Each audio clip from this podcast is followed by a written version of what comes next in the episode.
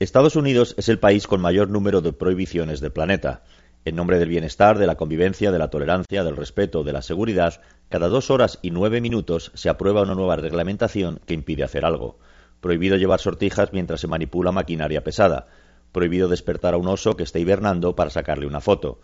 Prohibido mojar a un viandante con el aspersor del jardín. Prohibido utilizar lenguaje inapropiado en presencia de un difunto.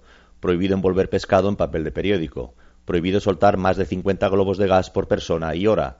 Aquí no están prohibidas las armas, pero es ilegal vender huevos Kinder por miedo a que se atraganten los niños con el juguete. Todo esto lo aprende Gus Sanders, el jefe de oncología del hospital de Harvard, en el despacho de su abogado. El FBI le aprieta las tuercas con la desaparición de Cathy Donahue y ha preferido no dejar nada a la improvisación. La pared del bufete es una librería gigantesca en donde reposan todos los reglamentos federales aprobados por las distintas administraciones. Un catálogo que se actualiza anualmente bajo el título de los 10.000 mandamientos, The 10,000 Commandments. Gracias a Dios ahora se puede consultar en digital porque la última edición en papel del año 2011, la que ahora contempla Gas Senders, ocupa 238 volúmenes.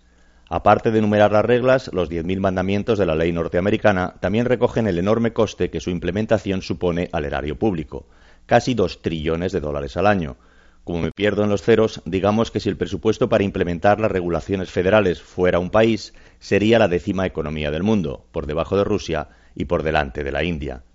Aquí está todo regulado, señor Sanders, manifiesta el letrado Amon Katz mientras invita al doctor a sentarse.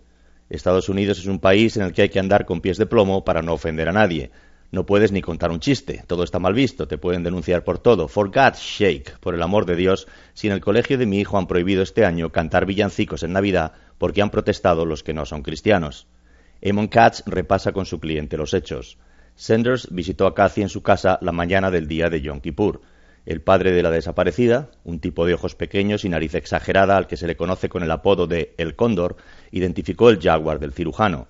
Según declaración prestada a la policía, sabiendo que su hija estaba sola esa mañana, se acercó a visitarla, pero al avistar el mencionado coche junto a la puerta del garaje, la discreción le hizo seguir de largo.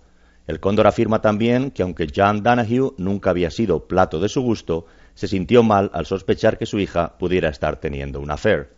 Bueno, en realidad no dijo plato de mi gusto, porque en inglés lo que no te gusta no es el plato, sino la taza de té. Así que textualmente lo que el cóndor declaró a la policía es que John Danahue was never his cup of tea. A continuación consta la declaración de Sanders al agente Chuck Madera. Gas manifiesta que Cathy y él se conocen del hospital y mantienen una relación cordial que él supo por ella que estaba libre ese día y propuso que le acompañase a una cena organizada en la residencia privada de unos amigos a favor de la campaña de Hillary Clinton, que la desaparecida accedió y por eso se acercó a buscarla, pero que una vez allí había cambiado de opinión y hubo de marcharse solo y disgustado pues ya había pagado 2.700 dólares por cubierto y que no ha vuelto a verla desde entonces. Como coartada, aporta la invitación al evento titulado Conversation with Hillary, conversación con Hillary, y un selfie con la dueña de la casa, Nicole Raffanelli, y la propia exsecretaria de Estado. El nombre de la candidata demócrata le hace saltar al abogado. ¿Vio usted anoche el debate en Las Vegas, señor Sanders? El secreto de Donald Trump, permítame que le diga, es que se pasa por el forro todas las reglamentaciones. Y en un país tan estirado, eso significa un soplo de aire fresco para muchos votantes. Tanto que hasta le perdonan las atrocidades que suelta en premio por atreverse a soltarlas. Muy interesante, responde Gas, pero lo que yo quiero saber es si porque un testigo haya creído reconocer mi coche en casa de una mujer desaparecida se me puede imputar algo. No, señor Sanders, y mucho menos todavía si lo que usted me está contando fuera cierto.